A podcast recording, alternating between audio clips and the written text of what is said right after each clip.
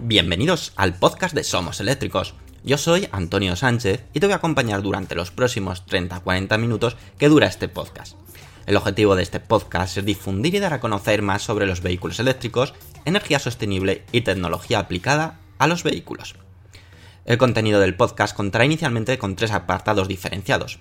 Por una parte, hablaremos de las noticias más destacadas ocurridas sobre vehículos eléctricos continuaremos con un apartado de Tesla llamado Espacio Tesla, donde te hablaremos de curiosidades y experiencia de uso de un Tesla. Finalmente, acabaremos con preguntas y respuestas que nos hagáis llegar en los podcasts anteriores o a través de las redes sociales. Daremos respuesta a todas las dudas que te surjan. Y ahora sí, comenzamos el podcast número 52 de Somos Eléctricos.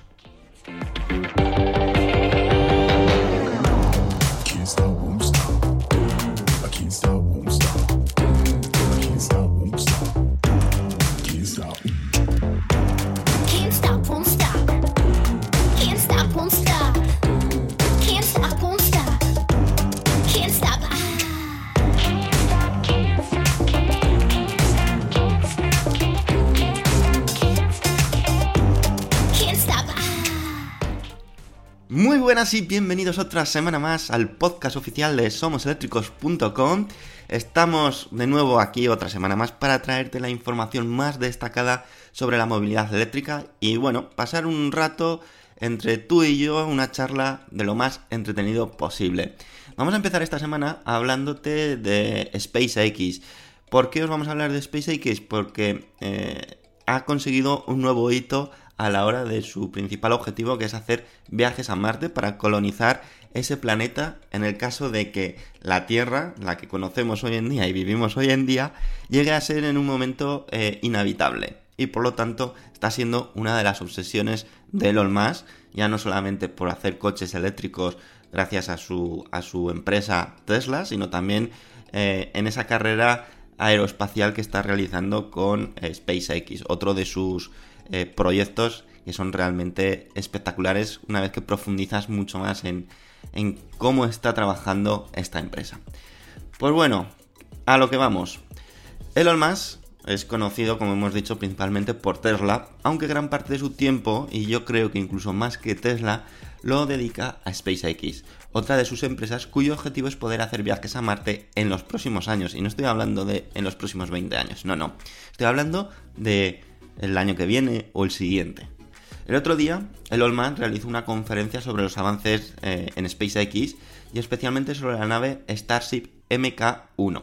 Tenéis fotos de esta eh, nave, Starship MK1, que ya está totalmente ensamblada en Texas y preparada para las primeras pruebas de, vuelo en nuestra página web somoseléctricos.com. Así que si, si tenéis interés sobre ello, podéis ir y podéis verlo. ¿Qué es Starship MK1? Pues bueno, Starship MK1 es el primer prototipo que cuenta actualmente con tres motores Raptor, que los eh, motores Raptor son los motores más potentes que existen en la actualidad, aunque, como decimos, su versión final contará con un total de seis motores Raptor, motores que, como ya hemos dicho, son los más potentes que se pueden encontrar hoy en la actualidad en la Tierra, y lógicamente son de SpaceX. Con la estructura actualmente montada, la nave hará la primera prueba de vuelo concretamente, como hemos dicho, con sus tres motores actuales, que le permitirán que la nave ascienda hasta unos 20.000 metros de altura para que posteriormente vuelva a aterrizar en la zona de origen. La prueba se realizará en los próximos eh, meses, concretamente en este mes de octubre, si todo sigue tal y como está planificado. A lo largo de los siguientes meses se ensamblarán los otros motores que permitirán hacer otra prueba, una prueba que va a llegar todavía más, y es que la nave, la Starship MK1, conseguirá salir de órbita para finalmente volver de nuevo a origen. A lo largo de los próximos meses, SpaceX fabricará más prototipos hasta obtener la versión definitiva. Atentos, ¿eh? Porque la versión definitiva es... Mira, se me ponen los pelos de punta medirá 68 metros de altura y contará con un total de 37 motores Raptor. Como hemos dicho, la actual, la que están utilizando la MK1, aparte de tener una altura de 50 metros, es decir, es más pequeñita, cuenta con 3 motores solamente, luego contará con 6, pero es que la versión final serán 36, 37 motores. Increíble. SpaceX es cierto que no ha querido todavía desvelar cuándo será el momento de hacer el primer viaje a Marte. Sí que, eh, según eh, fuentes internas, se están estudiando ya zonas del planeta que podrían ser idóneas para el aterrizaje de la nave Starship. Es decir, ya están estudiando, lógicamente, a Marte para ver cuáles son las zonas más lisas o cuáles son las eh, menos peligrosas para poder hacer dicha hazaña. Sin embargo, sí que SpaceX tiene en agenda que su primer vuelo tripulado será en 2020, donde unos pocos afortunados podrán hacer historia al poder hacer un primer viaje a la Luna. Hace un tiempo, si recordáis, ya eh, se presentó a, creo que era un chino o japonés, va a ser el primer cliente de SpaceX eh, que no fuese eh, astronauta. Y, bueno, y que iba a hacer ese, ese, viaje. Pues es que estamos muy cerca, como veis, son tiempos que son, mm, vamos, desde ya, en 2020, es que van a hacer cosas realmente espectaculares antes de incluso que algunos fabricantes saquen su, primer coche eléctrico. Me parece flipante. Y bueno, ¿tú qué opinas de SpaceX? ¿Crees que conseguirá sus objetivos? La, verdad es que eh, todo lo que se está proponiendo con SpaceX lo están cumpliendo. Eh, a mí me sorprendió, bueno, más que me sorprendió, me dejó alucinado eh, ese último vuelo que hizo en 2018, o prueba que hizo en 2018, donde los cohetes vuelven de nuevo al origen una vez que sacan a la, a la, nave a órbita me pareció de una auténtica obra de ingeniería, una, un auténtico arte ver cómo esos cohetes vuelven otra vez a la Tierra para poder ser reutilizados y así no tener que gastar tanto dinero en cada lanzamiento de órbita, ya que reutilizas muchísimos componentes, cosa que otros como la NASA no lo hacen. Me parece flipante. Y, y que, bueno, que por ejemplo la NASA contrate a SpaceX porque son más baratos que lo que eh, puede hacer la NASA, es otra de las eh, flipadas absolutas que me parece SpaceX. Si Tesla es increíble, SpaceX yo creo que ya llega a otra órbita, nunca mejor dicho. Y bueno, ¿tú qué opinas al respecto? ¿Crees que en SpaceX, crees que podremos ver vuelos a Marte y que lo conseguirán eh, con, pues, con soltura, es decir, en los próximos años? ¿O crees que esto quedará al final en el olvido? Me encantaría conocer tu opinión como siempre o a través de, nuestras redes sociales que puedes eh, nombrarnos, mencionarnos y, podremos hacer, iniciar un debate o a través de los comentarios del podcast en iBox o a través de nuestro correo específico de podcast que es podcast.somoseléctricos.com. Y ahora ya nos vamos a otra noticia, otra noticia que es muy alentadora respecto a los puntos de carga en España, aunque tienen sus peros. Venga, vamos.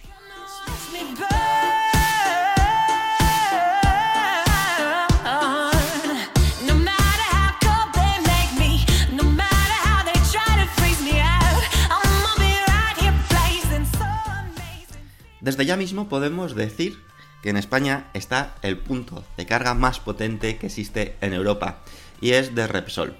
Hasta ahora, la infraestructura de carga en Europa proporcionaba 350 kW de potencia como máximo, pero ahora Repsol ha inaugurado la estación de carga más potente de Europa y que está situada también en el País Vasco. Recuerda que ya hizo una, eh, inauguración de una carga ultra rápida que también estaba en el País Vasco. Luego os comento esos dos puntos de carga existentes. Pero este nuevo punto de carga, lo convierte eh, en un granito tanto para Europa como para España. Luego haremos un pequeño debate, si os parece, o daré mi opinión al respecto, si creo que es lo adecuado o no es lo adecuado, o tendrían que mirar eh, Repsol hacia, hacia otro punto más interesante.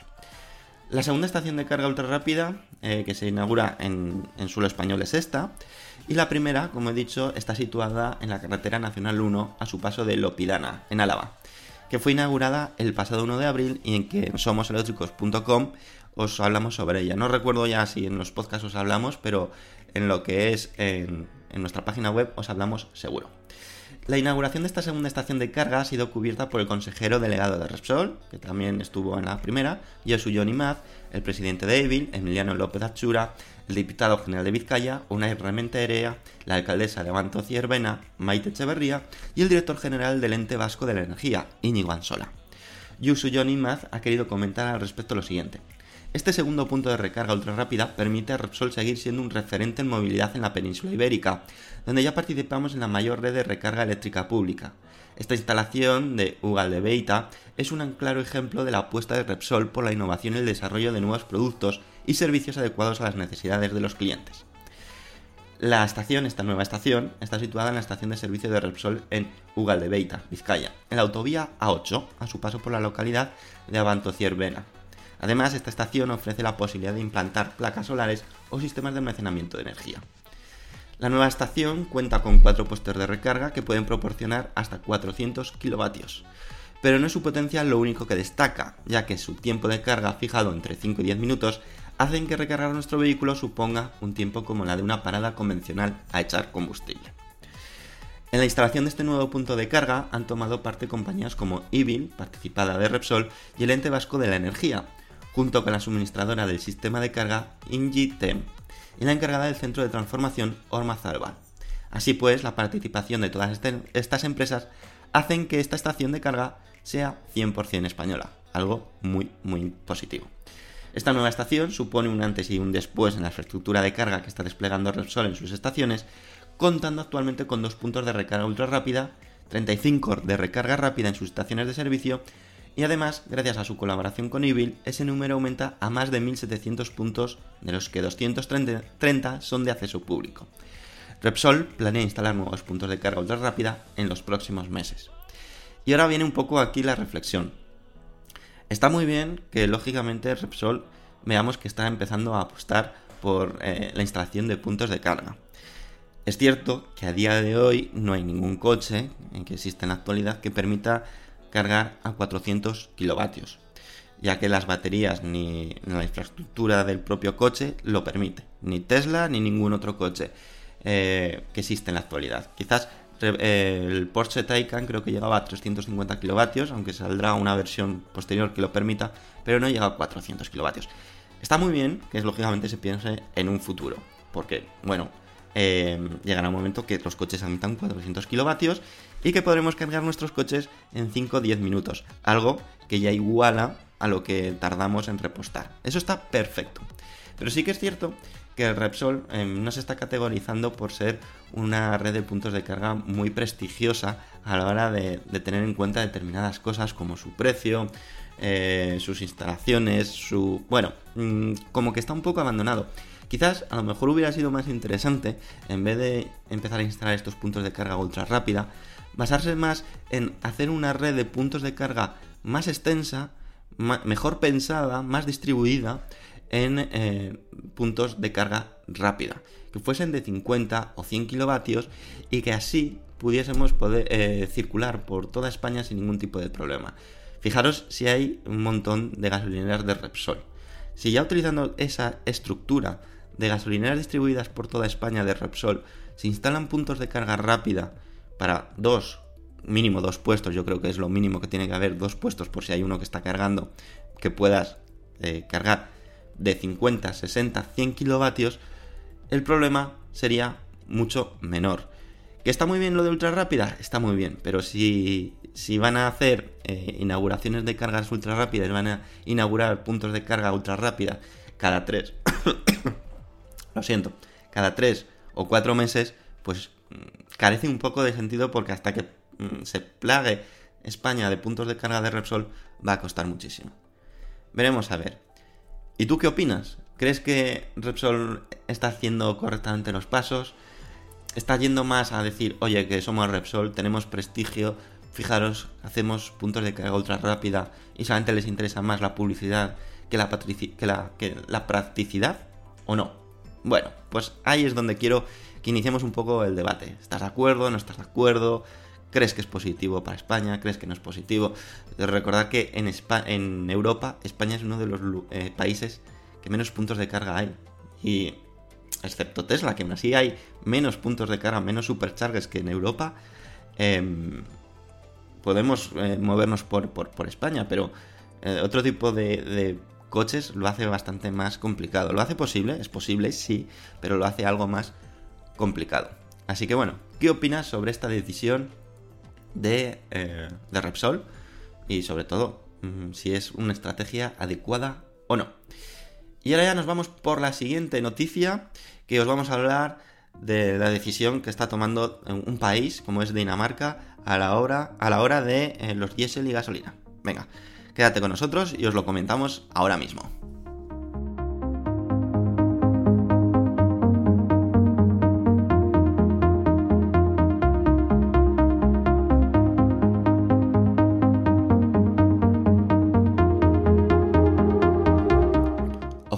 Otros países lo tuviesen tan claro como Dinamarca. Y es que Dinamarca ha vuelto a indicar a la Unión Europea que eh, se reitera sobre la decisión de prohibir de la venta de vehículos diésel y gasolina en los próximos años. Y es que con motivo de una reunión de ministros de Medio Ambiente de la Unión Europea celebrada en Luxemburgo, el país miembro Dinamarca ha aprovechado para recordar a los presentes la necesidad de cesar las ventas de vehículos diésel y gasolina. Esta estrategia se llevaría a cabo por los Estados miembros para 2030, con el objetivo de combatir el cambio climático.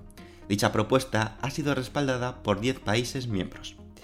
La delegación danesa ha afirmado que para lograrlo el sector del transporte debe reducir sus emisiones, ya que según indican es el único sector que actualmente está aumentando dichas emisiones. Los 10 países que apoyan la medida, más Dinamarca, pretenden crear una alianza que les permita establecer esta medida, de cesar la venta de los vehículos de combustión en los Estados miembros que conformen dicha alianza. España me temo que no está en dicha alianza. No es la primera vez que Dinamarca se pone serio en cuanto a emisiones, habiendo aprobado una ley el pasado mes de octubre de 2018 para dicho país que prohibía la venta de automóviles nuevos propulsados por combustibles fósiles para 2030. Finalmente, esta ley no pudo continuar su andadura ya que violaba las leyes de la Unión Europea. Con esta nueva medida, el ministro danés de Clima y Energía, Dan Jorgensen, ha comentado que si la Unión Europea no puede llegar a un acuerdo sobre una prohibición a nivel de toda la Unión Europea, sería bueno que al menos se permitiera que los países individuales aplicaran una medida de este tipo. Totalmente de acuerdo. Yo creo que son medidas o decisiones que tienen que ir por país, no por la Unión Europea. Es cierto que hay cosas que la Unión Europea toma decisiones que beneficia o perjudica a uno u otros países, pero tienen, tienen mucha fuerza. Pero hay cosas que yo creo que también sería interesante esa flexibilidad de como país, de que cada país pudiese tomar decisiones eh, al respecto. Debemos estar orgullosos porque al fin se están dando cuenta que el cambio climático es algo real y que necesita de medidas urgentes para que no sea demasiado tarde. Pero claro, conocer el problema y no establecer unas medidas es lo menos deseable y desgraciadamente es lo que está ocurriendo. Esta posición ya hemos podido verla recientemente reiterada por la comisaria europea de Industria y Mercado Interior, Elzbieta Bienkowska, que dejó claro que la prohibición no es posible, justificando que es incompatible con la legislación europea actual. Estoy de acuerdo que eh, las acciones de prohibición no es lo más adecuado, pero sí que creo que se pueden tomar medidas que sin prohibir lo que tengas que prohibir eh, provoquen que las decisiones de las personas a la hora de tomar eh, una decisión u otra esté condicionada.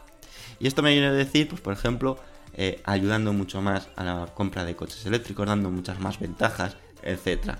No prohíbes, pero estás dando a entender que lo correcto y que lo que te va a beneficiar es la compra, en este caso, por ejemplo, de coches eléctricos. Es cierto que Ursula von der Leyen es la que ha propuesto que Europa se convierta en el primer continente neutro desde el punto de vista climático para 2050. Pero claro, estas afirmaciones y planes futuras no dejan de ser promesas que quedan en un simple papel, sino apenas compromiso para que realmente se lleven a cabo. Entonces, a día de hoy, ya que es esto muy cambiante y mañana pueden decir otra cosa, es que la Unión Europea pretende reducir las emisiones de carbono en un 40% para 2030, mientras que la Comisión Europea pretende reducirlas a cero para 2050. A priori no parecen unas leyes que puedan causar conflicto entre sí, por lo que esperemos que no se resguarden en ello para no llevarlas a cabo finalmente. Bueno, estamos en fechas 2030, no es mucho tiempo, son 10 años, 10 años pasan volando, eh, en que el, mundo va a cambiar muchísimo. Cada vez hay más mentalidad de que hay que tomar medidas contra el cambio climático. Y ya no solamente las personas, sino también las instituciones. Y eso es algo muy positivo porque pondrán medidas. Ojalá Dinamarca pueda, pueda hacer esto tan interesante y que en 2030 ya prohíban la gasolina diésel y más países se unen o se unan a dicha propuesta. Estaremos muy atentos en Somos Eléctricos a ver cómo evoluciona este punto. ¿Y tú qué opinas al respecto? ¿Estás de acuerdo en la opinión de Dinamarca o no estás de acuerdo? ¿Qué medidas tomarías tú para hacer esta transición lo más rápido posible? Deja tu comentario, como siempre, en, nuestra, en los comentarios del podcast o a través de nuestras redes sociales que nos encantará conocer tu opinión al respecto. Y ya nos vamos a por la cuarta noticia y os vamos a hablar del Lamborghini. Oh, sí, ¿eh? Os vamos a hablar del Lamborghini. Estar atentos. Vamos.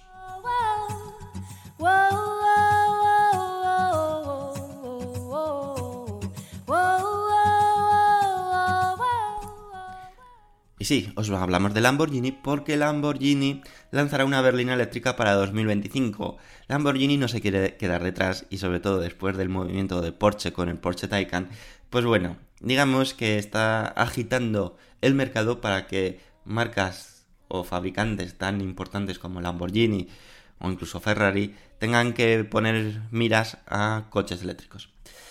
La marca de deportivos Lamborghini, perteneciente al grupo Volkswagen, tendrá su sedán totalmente eléctrico de cuatro puertas, inspirado en el concept estoque del 2008. Pese a que en un inicio se barajaba la posibilidad de que este nuevo integrante en el catálogo de Lamborghini fuera de combustión, finalmente se ha confirmado que será un vehículo totalmente eléctrico. De hecho, se dice que este nuevo vehículo eléctrico de la popular marca podría fabricarse sobre la plataforma del grupo Volkswagen, siendo muy posible la utilización de la plataforma PPE, que está desarrollando Audi y Porsche para sustituir la plataforma J1 utilizada para fabricar el Porsche Taycan, recientemente presentado y que tenéis todos los detalles en nuestra página web. Y sobre lo que se presentará el nuevo coupé que ha anunciado Audi. Además, el uso de dicha plataforma le hará ahorrar costes al fabricante italiano en el desarrollo de su primer eléctrico. El vehículo es descrito por el jefe de I+D de Lamborghini, Mauricio Regini, como un deportivo un poco diferente que formará parte de los que ellos llaman la cuarta línea de modelo. En cuanto a su fabricación, es bastante probable que se fabrique en la planta italiana de Santa Agata Bolognese, Regeni, y añadió sobre los tiempos de lanzamiento de este nuevo modelo, que dijo, hay un mínimo de cuatro años antes de lanzar un modelo para desarrollarlo. Esto significa que un coche de este tipo debe empezar a progresar a partir de 2021, a más tardar para estar listo para 2025. Fue recientemente cuando Lamborghini debido a las nuevas leyes de contaminación existentes y futuras que están por llegar, dejó en un segundo plano el protagonismo de sus cadenas cinemáticas V10 y V12 para construir su primer híbrido, el Lamborghini Sian. Y aún así, la cadena cinemática V12 sigue presente en el híbrido, proporcionando un total de 808 caballos. Es interesante destacar el uso de un sistema de supercondensadores que hacen que se carguen las baterías gracias a la frenada regenerativa, algo que ya integra el híbrido presentado y que se prevé que también lo integre el nuevo eléctrico que está por llegar.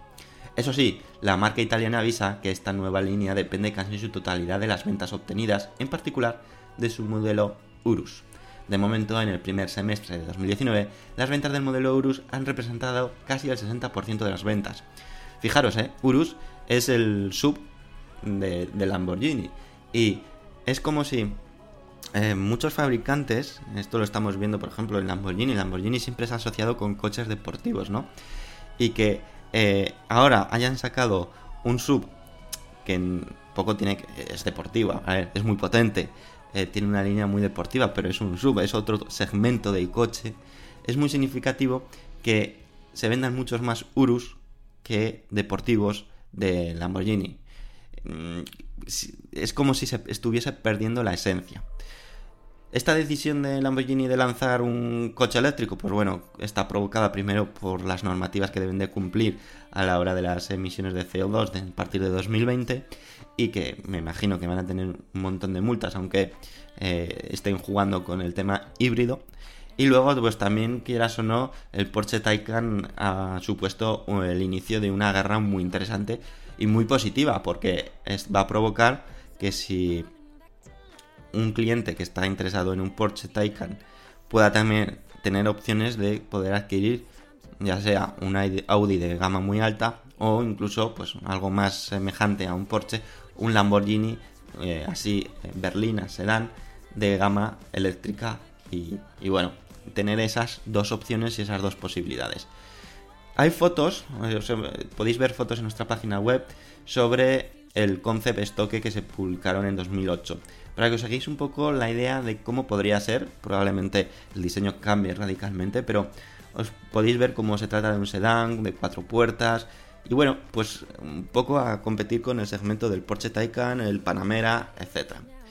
Así que bueno, la cosa se pone interesante ya. Incluso Lamborghini, aunque pertenece al grupo Volkswagen, y Volkswagen ya vemos que están haciendo estrategias interesantes. Por ejemplo, Volkswagen centrándose en el 100% eléctrico, gama ID, no van a hacer híbridos, solamente van a hacer gama 100% eléctrica y van a, echar todo ahí. Mientras que Audi en una primera instancia, aunque sí que tiene el Audi e-tron, van a, en los próximos años, o sobre todo en el próximo año, destacar el uso de los híbridos, híbridos enchufables. Van a entrar en ese target, en ese mercado. Veremos a ver cómo, eh, cómo evoluciona el mercado y qué es lo que dice el mercado para que los fabricantes tomen unas decisiones u otras, pero lo que está claro es que tienen que correr y mucho.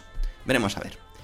Y ahora ya nos vamos al esperado espacio Tesla, porque os tenemos que contar, os vamos a hablar de, de cómo ha ido el Q3 de Tesla en, en, cuanto a ventas, el tercer trimestre de Tesla de 2019 en ventas, que como sabemos siempre suele ser un mes flojo el Q3 porque está por medio vacaciones y digamos que como que se relaja un poco la gente y no quiere comprar coches y no quiere disfrutar de las vacaciones. Pero vamos a ver cómo ha pasado o qué le ha pasado a Tesla sobre, sobre las ventas. Venga, vamos.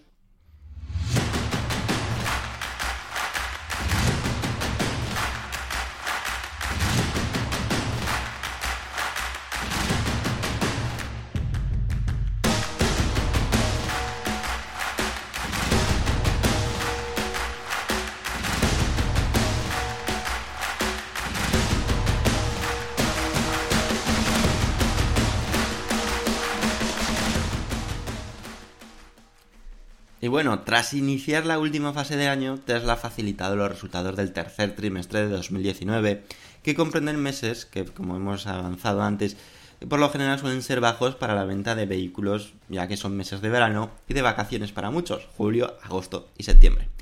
Sin embargo, hasta para esto Tesla es peculiar, ya que ha logrado que el tercer trimestre de 2019 sea récord en entregas, ventas y también en producción, con unas cifras que cumplen con el objetivo marcado por dicha compañía y que se acercan a la espectacular cifra de casi 100.000 coches entregados en tres meses.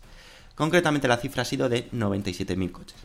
Esta cifra supone un récord absoluto para la compañía de lo que lleva de existencia, el cual encadena dos trimestres consecutivos haciendo entregas récord. Respecto a la producción, ha estado muy pareja, ya que ha alcanzado la cifra de 96.155 coches de Tesla en total que salieron de sus fábricas rumbo a sus nuevos propietarios. Sin embargo, según datos e informaciones de Tesla, que tiene en cartera un total de 110.000 pedidos, cifra todavía superior a la capacidad de producción trimestral de Tesla. Es cierto que son cifras que cada vez se aproximan mucho más. Esto se ha notado especialmente a la hora de las entregas de los nuevos propietarios, los cuales generalmente son cuestión de semanas en vez de meses, como ocurría en un inicio.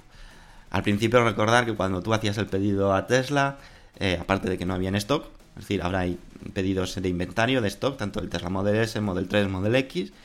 Antes no había, eh, tardar una o dos meses, luego se empezó a reducir a un mes, luego incluso semanas, luego, es decir, ha ido eh, muy rápido este aspecto y lógicamente eh, ha sido provocado por llegar a ese equilibrio de todo lo que fabrico se vende, pero prácticamente la demanda con la oferta está muy pareja, algo que lógicamente no les hace fabricar en un excedente, pero eh, pueden entregar coches de forma muy rápida. Pero vamos a ver cómo ha ido ese reparto de ventas del Tesla Model 3, Model S y Model X en este tercer trimestre. Ya te puedes imaginar que el Tesla Model 3 es el modelo que más se produce y se vende en Tesla, pero te vamos a indicar dicha distribución. ¿Cuántos Tesla Model 3 se han vendido? Pues se han vendido un total de 79.600 coches en este tercer trimestre de 2019 y su producción ha sido un poco superior, es decir, han hecho un excedente. No ha sido excedente porque probablemente venían de, retrasos anteriores, pero, eh, decir, no se han quedado en stock, pero estaba un poco por encima de esos 79.600 coches. Concretamente son 79.837 coches, Teslas Model 3 fabricados. El resto de unidades, hasta llegar a los 97.000 que hemos dicho, han sido divididos por eh, la fabricación y venta de Teslas Model S y Model X. En conjunto, eh, se han vendido 17.400 Teslas Model S y Model X y se han producido 16.318 unidades. Es decir, aquí sí que se ha ido tirando de stock. Unas 1.000 unidades, 1.000, sí, unas 1.000, 1.000 poco unidades que se han eh, tirado de stock para, para vender o para entregar. Es importante recordar que este nivel productivo probablemente se incremente mucho más en los próximos meses. Es decir, yo estoy convencido que en el Q4 mm, vamos a hablaros de nuevo de que Tesla ha vuelto a, superar esa, esa producción y esas entregas. Ya que también es importante saber que eh, en los próximos meses va a entrar en funcionamiento la Gigafactory 3 de Tesla situado en China. Y aunque está enfocado y pensado para que se fabrique, para que todo lo que se fabrique se venda en China, pero el mercado chino es muy grande. Y va a hacer un auténtico boom, ya veréis. Luego también os invitamos, eh, estamos haciendo unos artículos en nuestra página web, en somoseléctricos.com, donde os hablamos de las ventas que se están realizando en España de coches eléctricos a lo largo de 2019. Si vas a nuestra página web podrás encontrar esa información que creo que os puede ser muy útil de ver cómo va evolucionando y cómo va creciendo esa cifra, donde parece ser que en este 2019, si no se llega, va a estar muy cerca de los 10.000 unidades vendidas de coches eléctricos. Un hito que nunca antes había conseguido en España y que lo importante es que mes a mes eh, la cifra sigue creciendo de forma imparable. Así que veremos a ver. Y esto ha sido el espacio Tesla. Espero que os haya gustado este espacio Tesla que ha sido más de cifras, pero creo que es muy positivo viendo y analizando un poco cómo es esa transición, ese em, crecimiento en todos los aspectos alrededor de los coches eléctricos, tanto de producción, capacidad de producción del Tesla, de Tesla, como la capacidad de entregas, como el interés que provoca a la gente cada vez más los coches eléctricos, porque, eh, como decimos, está provocando que la gente se anime a comprar más coches eléctricos. Así que bueno, veremos a ver. Y ahora ya sí, nos vamos a la última parte, vamos a leer vuestros comentarios y ya despedidas. Vamos ahora mismo, vamos.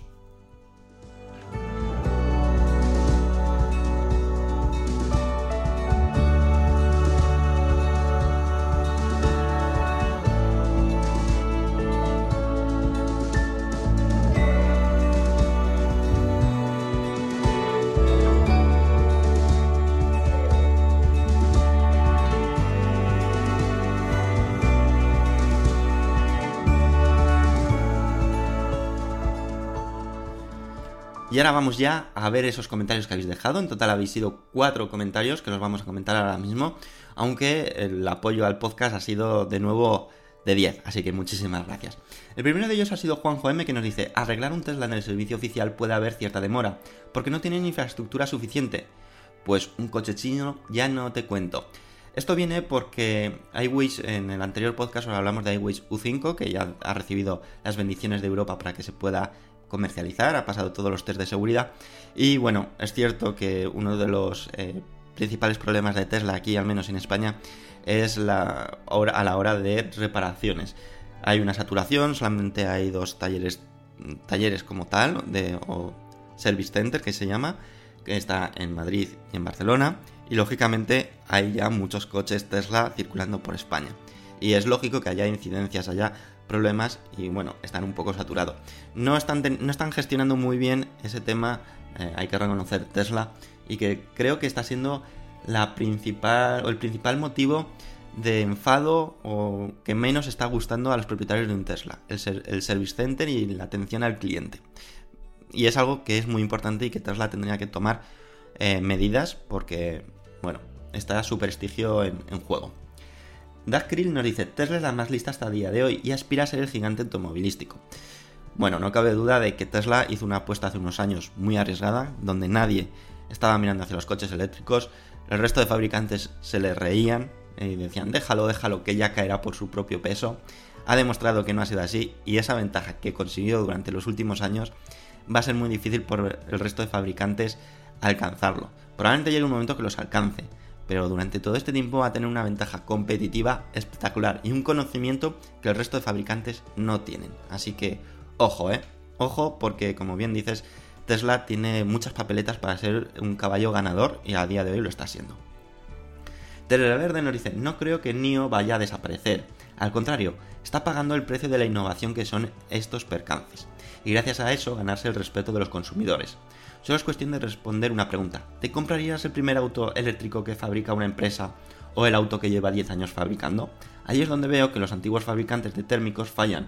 Pero bueno, algún día deben comenzar. Un abrazo latinoamericano. Muchas gracias, Verde.